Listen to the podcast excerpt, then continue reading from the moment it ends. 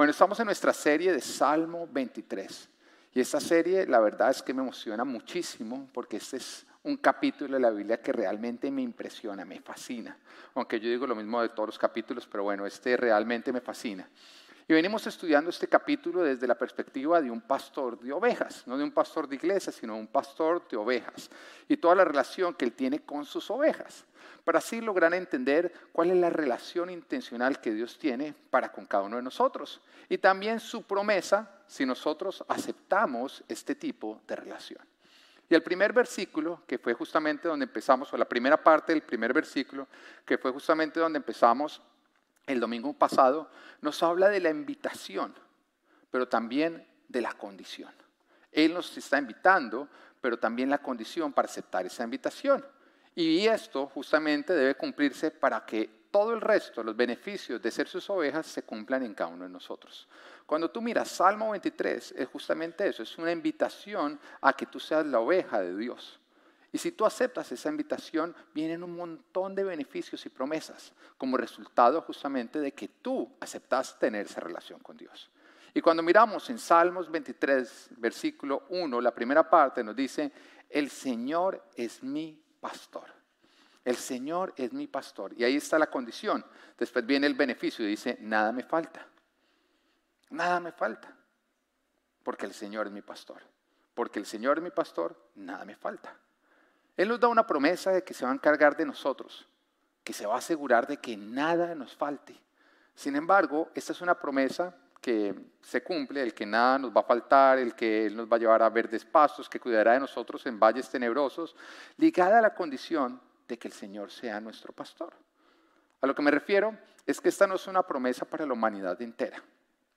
Tú no podrías decir en este momento, pero si esta es la promesa, entonces porque hay personas muriéndose de hambre en este lugar, en el otro lugar. No, esta no es una promesa para, para, para, para la humanidad entera, sino para sus ovejas. Aunque la invitación sí es para la humanidad entera. Porque el Señor que más quisiera que la humanidad entera fueran sus ovejas. Pero la promesa, los beneficios solamente se cumplen en aquellos que aceptan ser parte del rebaño del Señor, ser la propiedad de Dios. El domingo pasado hablábamos de algo, decíamos, cuando tú eres la oveja de Dios, quiere decir que tú eres su pertenencia. Y su propiedad es su problema. Al igual que tu propiedad es tu problema.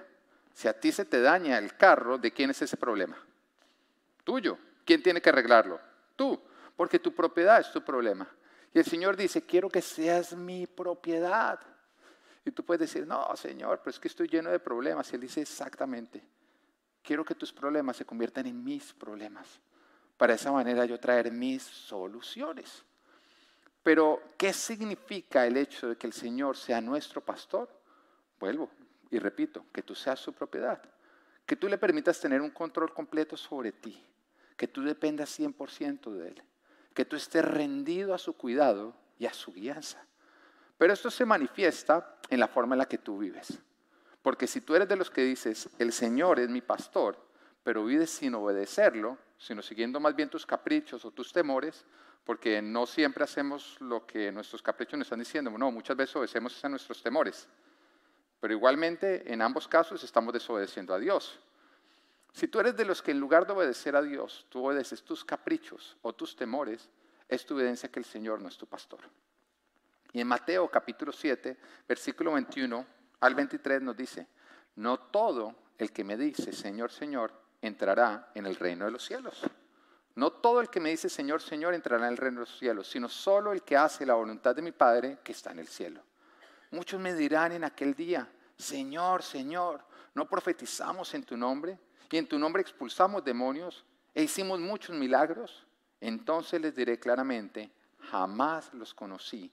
Aléjense de mí, hacedores, di hacedores hacedores de maldad. Lo que evidencia que Dios es tu Señor no es lo que tú dices, es cómo tú vives. Lo que evidencia si el Señor es tu pastor es cómo tú vives. Porque una oveja vive obedeciendo a su pastor. De hecho, por eso se le reconoce. Porque cuando el pastor habla, ella reconoce la voz de su pastor y lo sigue. Pero cuando tú dices, el Señor es mi pastor, el Señor es mi pastor, y cada vez que Él te habla, tú haces lo que tú quieras, es evidencia que Él no es tu dueño. Nuestra obediencia, el vivir obedeciendo la palabra de Dios, hace evidente de que Él realmente es nuestro pastor. Ahora entremos en la promesa.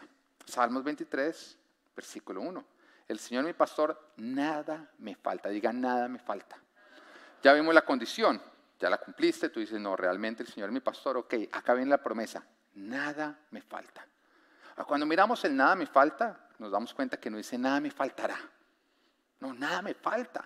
No es una promesa futura, es una promesa presente, una constante en tu vida cuando el Señor es tu pastor.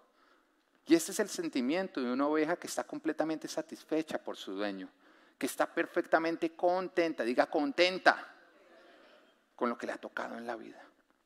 Porque el Señor es mi pastor, nada me falta. Estoy completamente contento por el cuidado de mi pastor. Por lo tanto, no desearía nada mejor, porque sé que con Él tengo lo mejor que podría tener en mi vida. Recordemos que quien escribió Salmo 23, justamente el instrumento que Dios usó para traernos este salmo, ¿quién fue? El rey David. Pero cuando miramos la vida del rey David nos damos cuenta que fue alguien que tuvo que vivir cosas difíciles en su vida. Fue perseguido por Saúl, que en ese momento era el rey de Israel. O sea, fue perseguido en ese momento por la persona más poderosa de Israel y perseguido de una manera injusta, lo cual lo obligó a dejar atrás su familia, sus posesiones, su tierra, todo lo que tenía. Prácticamente tuvo que pasar por una bancarrota, viviendo en una cueva. Estamos hablando de David, alguien que fue traicionado por Absalón, su propio hijo, a pesar del amor incondicional que siempre le tuvo. Estamos hablando de David, quien en múltiples oportunidades tuvo que pasar por días difíciles y aún por dificultades económicas. Estamos hablando de un David que vivió privaciones, tiempos de pobreza, dificultades supremas, angustia y persecuciones. Y este David fue el que dijo, el Señor mi pastor, nada me falta. Y con esto podemos deducir que la expresión nada me falta no significa que no vamos a pasar por dificultades o por carencias. Cuando miramos la Biblia, nosotros nos encontramos con varios ejemplos de hombres de Dios. Estamos hablando de Elías, de Juan el Bautista y el mismo Jesucristo. Y todos tuvieron que pasar por privaciones y adversidades. Así que esto no es lo que Dios, esto no es lo que Dios nos está prometiendo. Nos está prometiendo que todo será perfecto, que sobre nosotros no lloverá, que no nos vamos a enfermar, que nos vamos a quedar sin trabajo, que no vamos a pasar por situaciones difíciles. Porque de hecho Jesús nos advirtió en Juan 16:33, en este mundo afrontarán aflicciones. Él lo dijo, esto no fue la letra pequeña, de, de frente lo dijo el Señor. Y seguramente lo dijo porque sus discípulos al estar con él, ver cómo el Señor sanaba eh, enfermos, resucitaba muertos, multiplicaba panes y pescados, hacía grandes milagros, y se nos acabaron los problemas. Con Jesús a bordo ya no van a haber problemas. Y de pronto Jesús los vio con estas expectativas que pueden ser las expectativas de muchos cristianos y que son, no son correctas. Y por eso hay frustración. Cuando el Señor ve esto, se voltea y dice, momentico, momentico, en esta vida tendrán que afrontar aflicción. Habrían días lluviosos, se enfermarán, perderán trabajos, tendrán que pasar por dificultades económicas. Porque la promesa no es que nosotros no vamos a pasar por carencias o angustias. Esa no es la promesa que el Señor nos está haciendo. La promesa no es que no vamos a pasar por dificultades. La promesa es que estas situaciones serán temporadas, jamás destinos. Y esa es una gran promesa.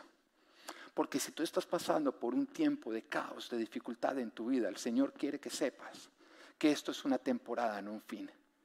Y que Él te promete que esto va a quedar atrás, que no te va a acompañar. Temporadas es algo que tiene un inicio y que tiene un fin. Y qué bueno saber que las dificultades, los días oscuros, no son el fin de los hijos de Dios, son simplemente temporadas por las cuales nosotros atravesamos. Jesús nos advierte que vamos a tener aflicciones. Pero cuando Él lo hace, no lo hace con el propósito de asustarnos. Al contrario, Él lo hace con el propósito de darnos paz. Y mira, cuando miramos el versículo completo de Juan 16:33, nos dice así, yo les he dicho estas cosas para que en mí hallen paz. Yo les he dicho estas cosas para que en mí hallen paz. En este mundo afrontarán aflicciones, pero anímense, yo he vencido el mundo. Y, y, algunas personas podrían decir, bueno, pero ¿qué paz voy a encontrar en saber que va a pasar por dificultades, por aflicciones? Pues muy sencillo, cuando tú estés pasando por una dificultad y por una aflicción, tú puedes tener la paz y la seguridad de que el Señor ya venció y ya solucionó tu aflicción. Porque yo creo que un problema que no tiene solución es un problema, pero un problema que ya tiene solución no es un problema. Así que cuando tú estás pasando por situaciones donde tú dices, esto no tiene solución, el Señor te está diciendo, haya paz en mí, sabiendo que yo ya tengo solucionado aquello a lo que tú no le ves una solución. Ah, puede ser que tú estés pasando por algo tan complejo que tú digas, bueno, el Señor podrá solucionar muchas cosas, pero mi vida, mi situación, mi situación no tiene solución. Déjame decirte que al que creó todo lo existente, el que creó los sistemas solares, las constelaciones, las leyes físicas, químicas, el que tomó un caos y lo convirtió en esta perfecta creación, tu vida no le va a quedar grande. El caos que tú estás viviendo es fácil de solucionar para Dios. Lo que tú ves imposible es imposible para ti. Pero todo esto Dios lo está usando para que tú entiendas que sin Él no lo podrías superar. ¿Sabes qué es un testimonio?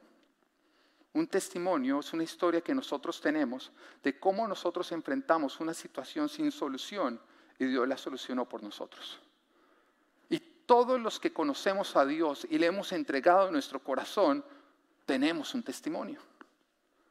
Tenemos una situación que no tenía solución y que Él solucionó por nosotros. Y fue ahí que se nos abrieron los ojos y que entendimos que todo lo que necesitábamos se llama Jesús.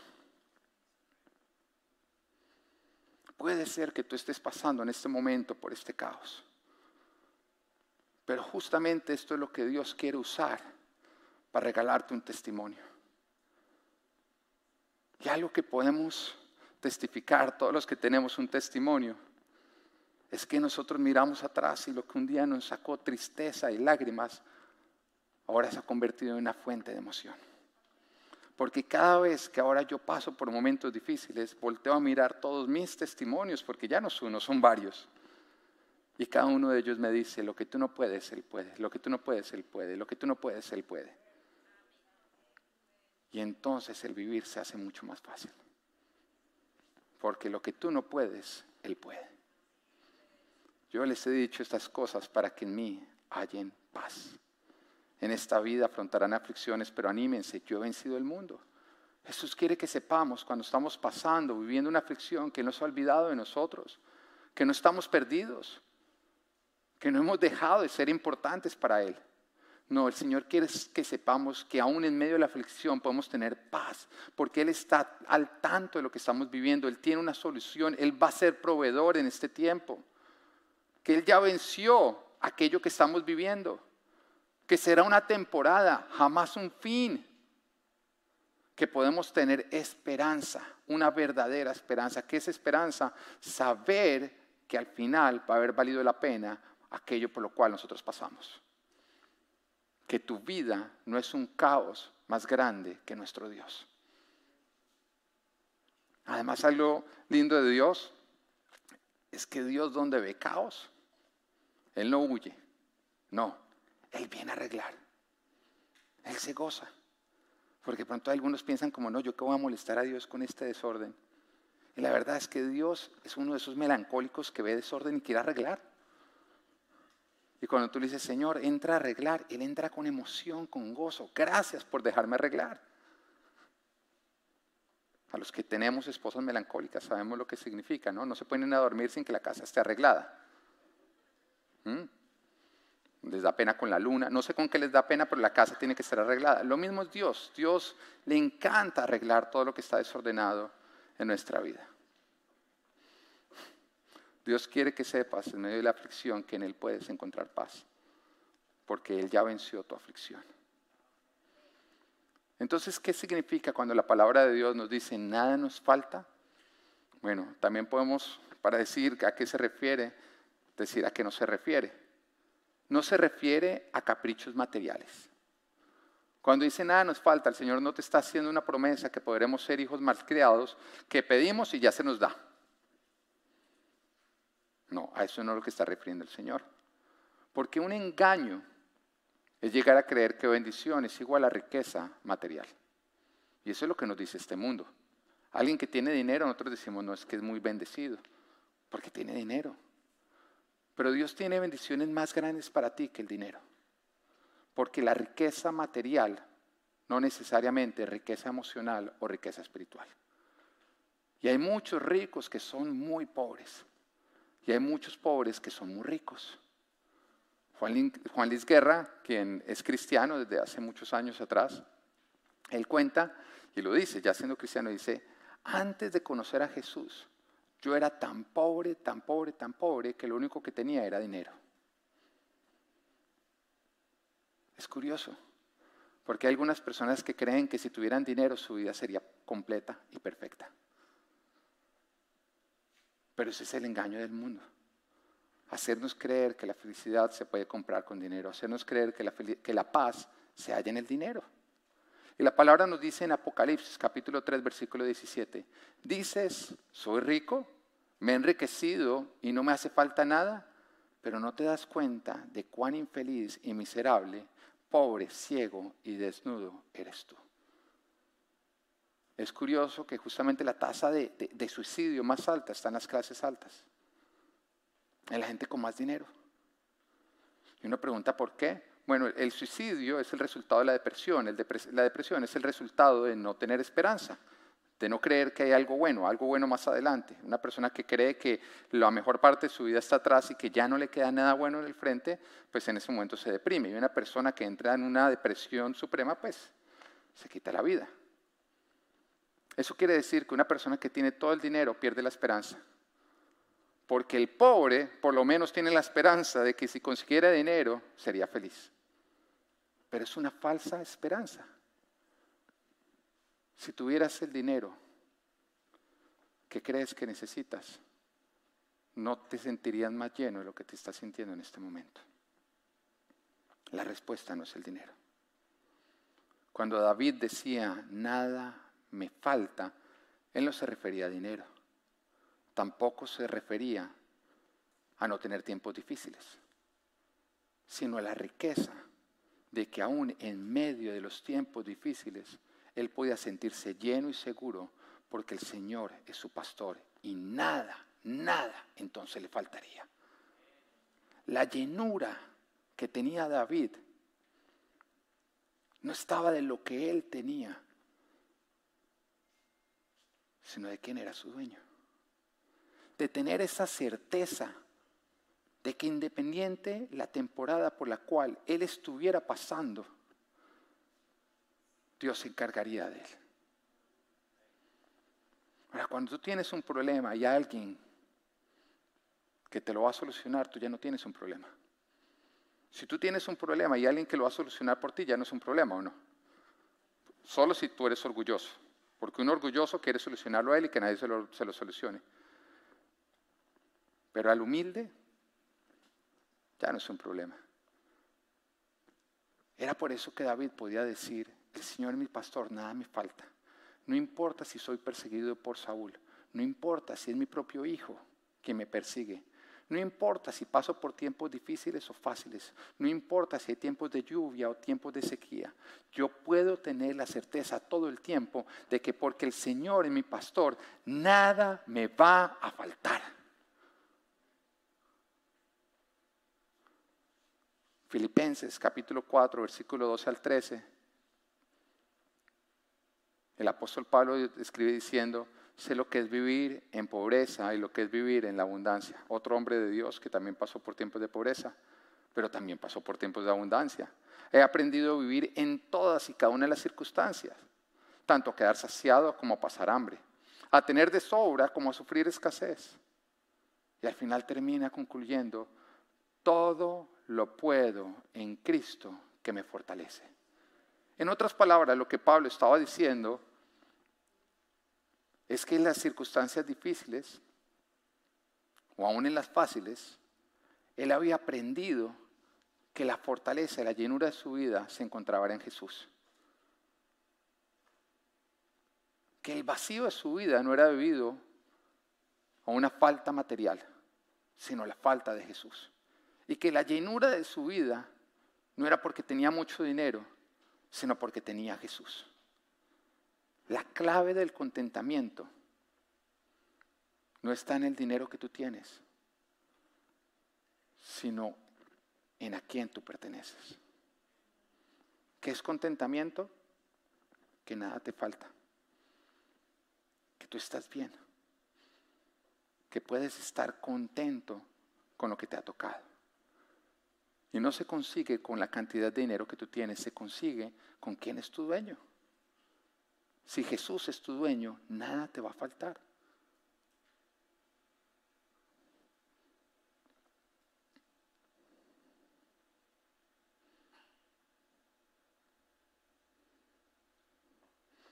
El mundo nos hace la promesa que si nosotros tuviéramos aquello de lo que carecemos, estaríamos llenos. Y al hacerlo nos meten un afán, en el afán de buscar conseguir para llenarnos y para poder obtener la paz que tanto queremos. Pero cuando tú no consigues aquello que el mundo te dice que necesitas para poder estar lleno y tener paz, pues entonces entras en la frustración de no poder en el desánimo, en la baja autoestima, en la inseguridad. Pero lo más curioso es que si por otro lado tú lo consigues, entras en la frustración y en la desesperanza de que lo has obtenido, pero sigues con el mismo vacío.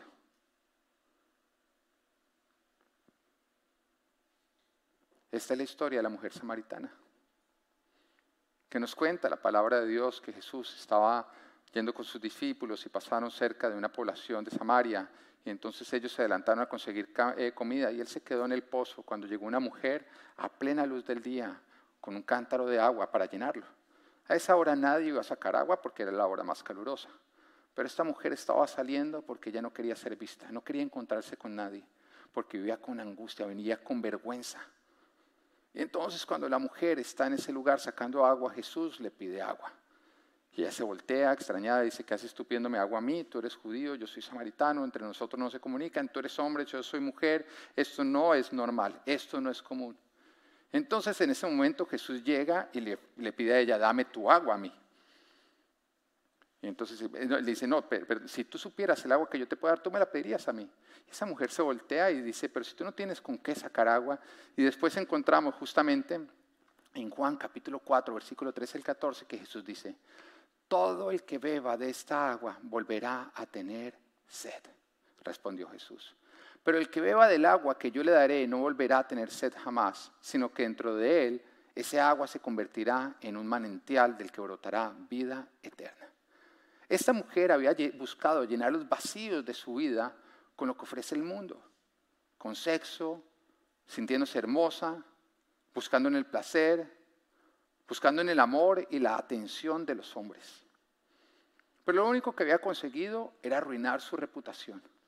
Una vida inestable, andar de hombre en hombre, de relación en relación y llena de vacíos, con una sed insaciable. Y por eso Jesús le dijo, todo el que beba de esta agua volverá a tener sed, refiriéndose al mundo de los placeres. Lo que le estaba diciendo es, tú vienes bebiendo de lo que el mundo te ofrece y por eso tienes una sed insaciable. Y si sigues buscando llenarte con lo que ofrece el mundo, seguirás con sed.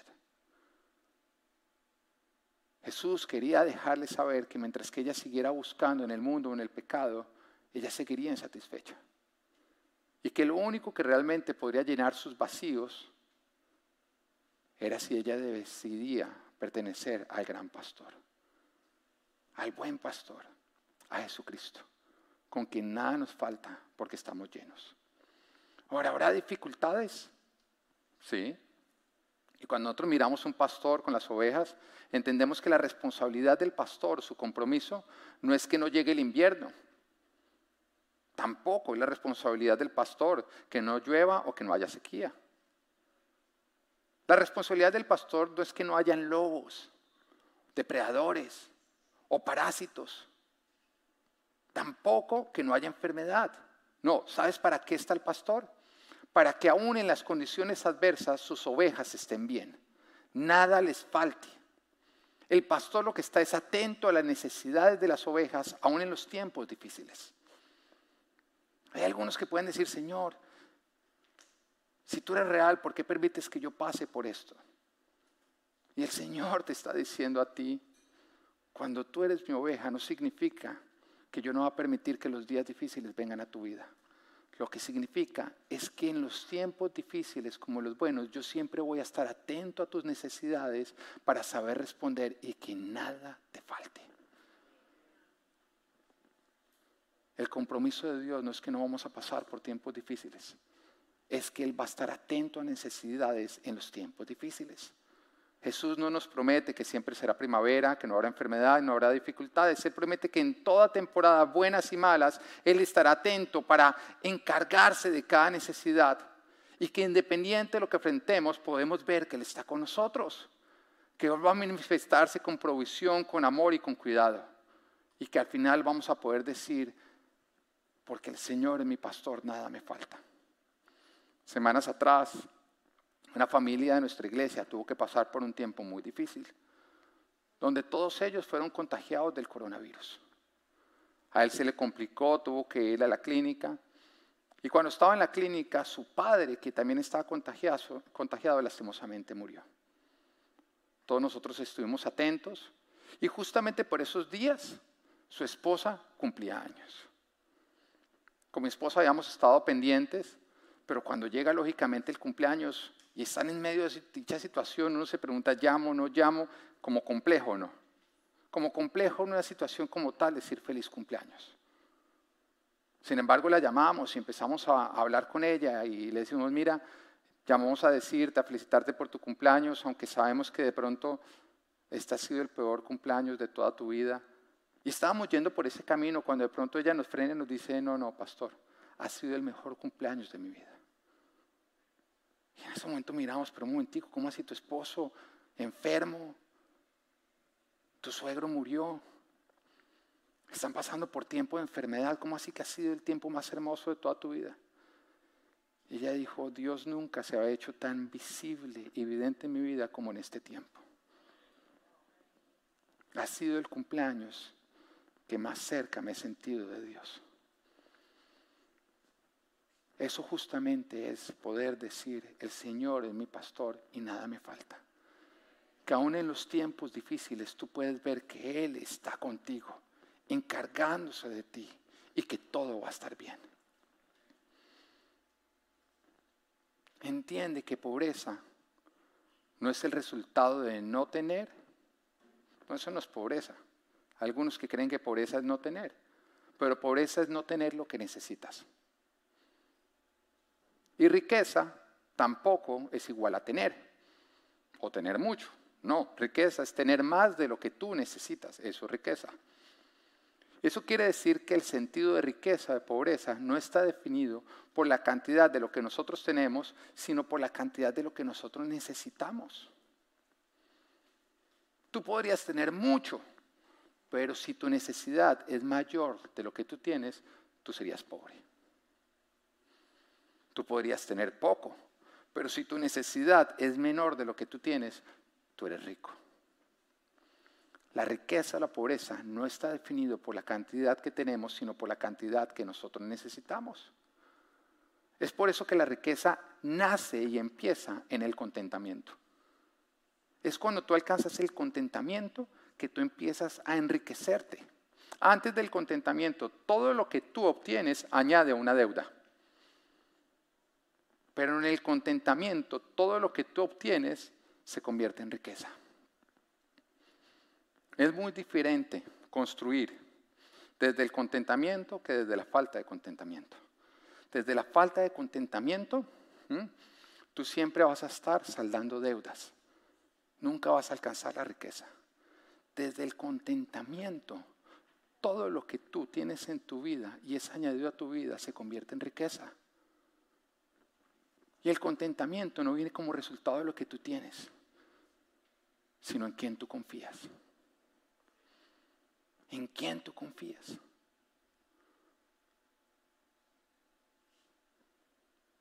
Una de las marcas que deben acompañar al cristiano es el contentamiento. Porque significa que nosotros confiamos en el Señor. Y es justamente en el contentamiento donde surge la expresión, el Señor es mi pastor, nada me falta, yo vivo contento. contento. Lo que tengo o obtengo simplemente añade, no llena. Porque el que de lo que tiene se llena, porque, el que, porque el que se llena de lo que tiene siempre va a andar con hambre. Lo quiero volver a decir. El que se llena de lo que tiene siempre va a andar con hambre. El que se busca llenar de la parte económica siempre va a andar con hambre. El que se busca llenar de los placeres del mundo siempre va a andar con hambre. El que se busca llenar del reconocimiento, del aplauso de los hombres, siempre va a andar con hambre.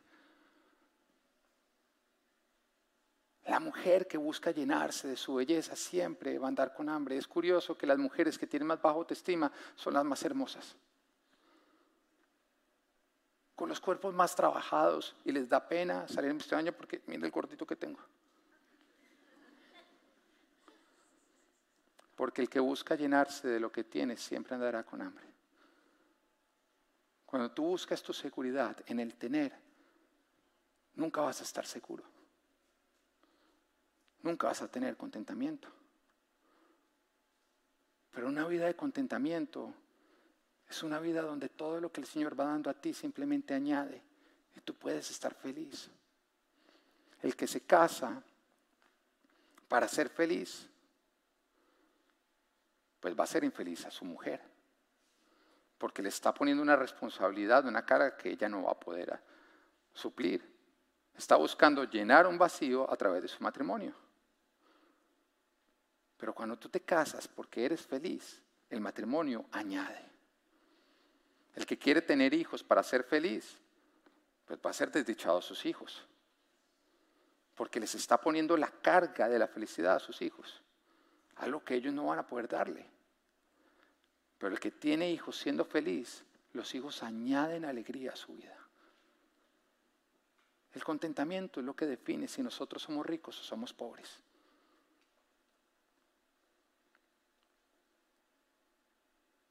Y tú eres el responsable de tener contentamiento. Y eres el responsable si tu vida hay falta de contentamiento. Lo más curioso es que pones esa necesidad de llenarte en las demás personas o en el dinero. Cuando tú vives con contentamiento, tú no dependes del dinero para ser feliz, tú ya lo eres. Y el dinero no viene a llenar, a llenar, viene a añadir. ¿Es bueno ganarse una platica? Sí. ¿Causa alegría? Sí, ahora si ustedes de los que dicen, yo soy tan espiritual que no, no, yo me gano un millón de dólares y eso ni fu ni fa. Hay algo peor en ti. Causa alegría. Pero no debe ser el dueño de tu alegría. El dinero puede añadir, pero nunca puede ser el encargado de definir si tú eres feliz o no lo eres. Una vida plena no necesita de lo externo, de lo extraordinario, de lo material para ser buena. Y en un día común, sin nada extraordinario, esa persona ya se siente completo. Y lo externo, lo extraordinario, lo material simplemente añade, pero jamás llena. Esa es una full life, donde tú no necesitas de lo externo para sentirte lleno. Lo externo añade, pero no llena.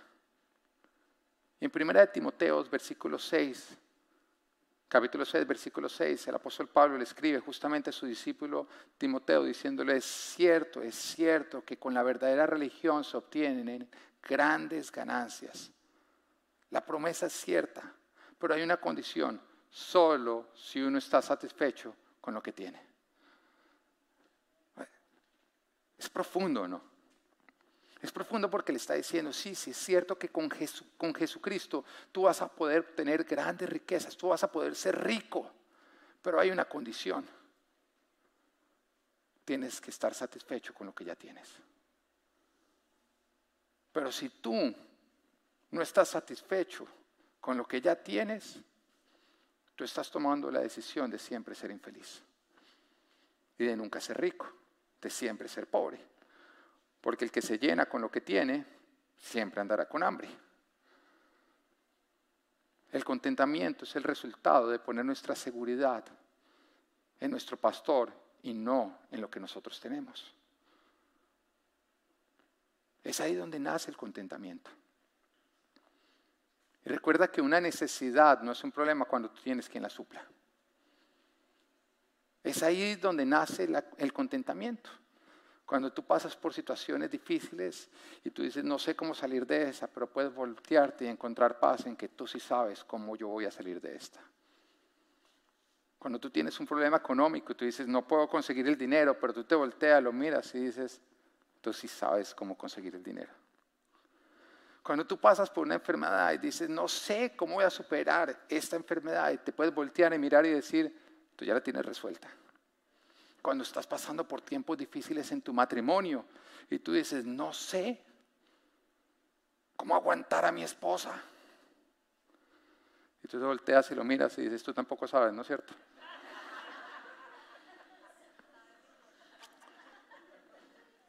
Y él simplemente te va a decir, ámela, ámela, ámela, ámela. No la entienda, ámela. Es ahí donde nace el contentamiento.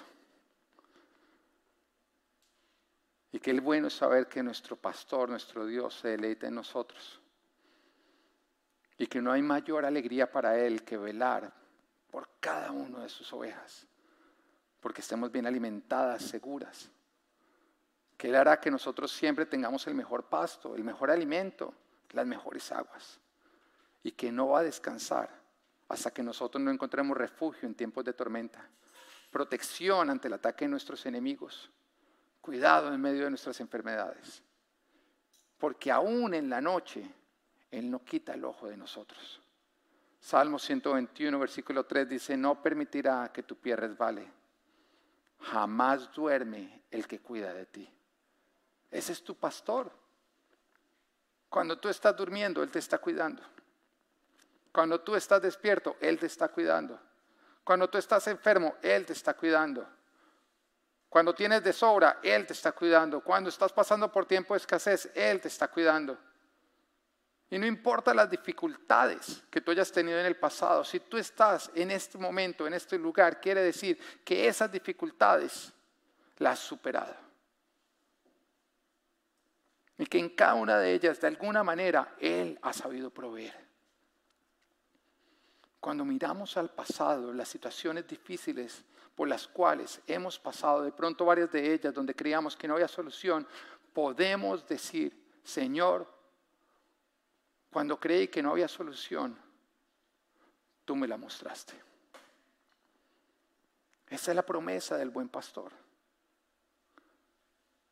Pero también es cierto que, aunque todo esto es verdad, hay muchos cristianos que viven con falta de contentamiento. Y lo más triste, el que el cristiano que vive con falta de contentamiento siempre lo culpa en Dios. Porque siempre dice, no me estás dando. Mira mi vida, en cambio a los demás porque siempre andan mirando los pasos de otros. Y el que mira mucho lo ajeno, nunca le dará valor a lo propio. Es codicia. Y la codicia es el resultado de andar mirando lo ajeno y por lo tanto dejar de valorar lo propio. Si has dejado de ver hermosa a tu esposa es porque seguramente te has deleitado en otras mujeres. Si has dejado de darle valor a tu vida es porque seguramente te has deleitado en otras vidas. Si le has dejado de ver valor a tu familia es porque te has venido deleitando en otras familias. El que busca llenarse de lo ajeno siempre andará con hambre. Lo propio nunca será suficiente. Y tú culpas a Dios cuando eres tú el que has dejado de valorar todo lo que le ha puesto sobre tu mesa. Cuando uno ve a un cristiano insatisfecho y lo oye hablar, uno se da cuenta que tienen tan clara la lista de todo lo que está mal. Pero no se han tomado el trabajo de hacer la lista de todo lo que está bien. No lo valoran. Y cuando uno les señala y dice, mira, pero mira lo que tiene, dicen, ay, sí, sí, pero es que, y le encuentran un problema. Porque su enfoque no es en estar agradecidos, sino en quejarse, en ser malagradecidos. En eso se ha convertido el hábito, en llamar lo que Dios te ha dado malo, en dejar de valorarlo. Un cristiano que tiene falta de contentamiento es el que vive pensando que el pasto siempre es más verde al otro lado de la cerca. Y eso es el resultado de la carnalidad de la tibieza. Es querer tener lo mejor de los dos mundos. Y ese tipo de ovejas existen. Ahora, no estoy hablando ahorita de ovejas de iglesia, estoy hablando de ovejas animales. Cuando hay un rebaño, este tipo de ovejas existen las que no encuentran contentamiento, las que son malagradecidas. Y lo curioso es que constantemente se meten en problemas. Porque no importa el pasto que les da su pastor, ellas siempre van a estar insatisfechas, buscando los pastos al otro lado de la cerca, lo cual los va a llevar, las lleva siempre a traspasar estos límites de protección, metiéndose en peligro. Porque lo que empieza a guiarlas no es la voz del pastor, sino su insatisfacción. Una persona que toma la decisión de moverse de una ciudad a otra, guiada por la insatisfacción, no está siguiendo a Jesús. No es que haya más oportunidades. Un momentico, ¿cómo así? Tú estás buscando, tú estás siguiendo a tu pastor o los pasos donde se están alimentando otros. Hay muchas personas que en vez de seguir la voz de su pastor están siguiendo la voz de su insatisfacción. Buscando en otros pastos porque menosprecian los pastos que el Señor les ha entregado.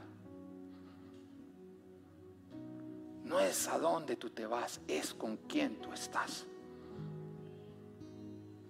Un pasto que no te está dando tu pastor es un pasto que tú no deberías meter en tu boca.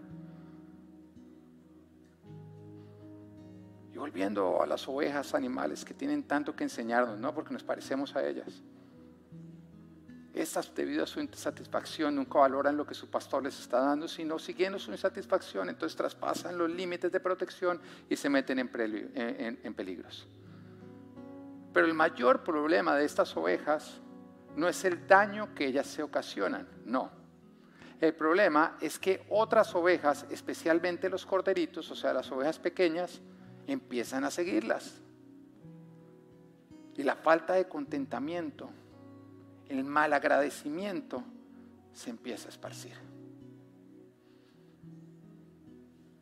Y acá le quiero hablar a los casados. Pero quiero hablarle primero a los hombres. El Señor te ha puesto como cabeza de tu hogar. Y cuando tú sigues la falta de contentamiento, tu insatisfacción, tú te metes en peligro, pero lo más grave es que tú estás derramando esa falta de satisfacción, de contentamiento en tu esposa y en tus hijos, quienes te van a empezar a seguir. Y tú te estás haciendo responsable de los peligros en los cuales los estás metiendo. No hay mayor influencia que alguien pueda tener sobre su familia o que pueda haber sobre una familia que la del hombre, la del esposo, porque fue justamente lo que Dios nos dio autoridad poder de influencia sobre nuestras esposas y nuestros hijos. Y por eso le hablo a los hombres, porque el hombre podría voltearse y decir, no es que mi esposa es la que anda siempre insatisfecha. Ok, pero tú tienes la capacidad de influenciar a tu esposa. Y si tú empiezas a ella a llenarla de satisfacción, de contentamiento, a enfocarla en todos los buenos pastos a los cuales nuestro Padre te está llevando, tú vas a poder empezar en ese momento a enfocarla en el agradecimiento, en el contentamiento. Pero es importante que tú entiendas que la falta de contentamiento no solamente te está metiendo a ti en problemas, está metiendo a los tuyos en problemas. a los más pequeños, a los corderos. Y algo triste que pasa es que cuando un pastor tiene dentro de su rebaño estas ovejas insatisfechas, llega el momento en que él tiene que sacar el cuchillo y hacer algo que a él le causa dolor, aún más que el dolor que va a sufrir la oveja. Y tiene que sacrificarla por amor al rebaño, por proteger al rebaño. El contentamiento no es el resultado de lo que tú tienes. El contentamiento no es el resultado de lo que tú alcanzas. El contentamiento nace de tu confianza de que si el Señor es tu pastor, nada te falta. El contentamiento es el resultado de ser agradecido.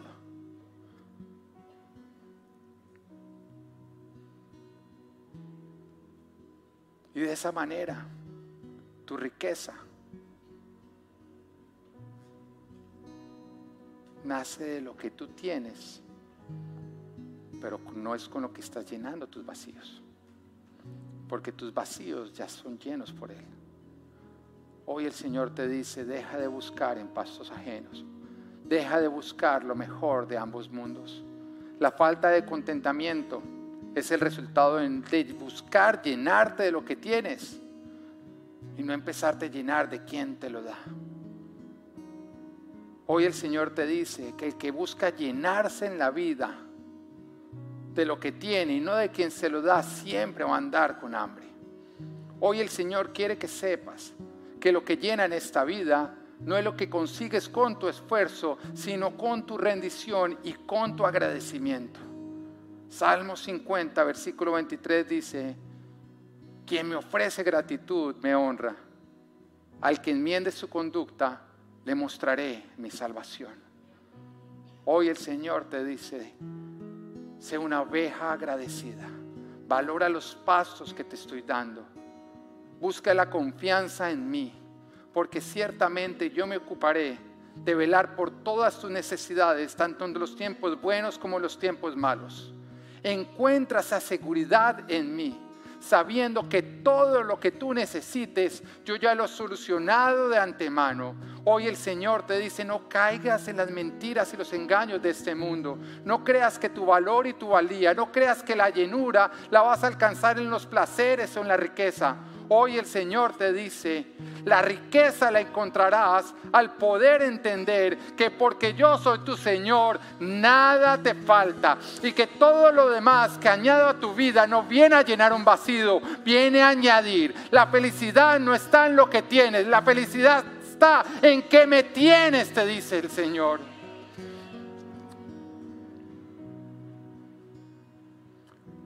Hoy Padre venimos a decirte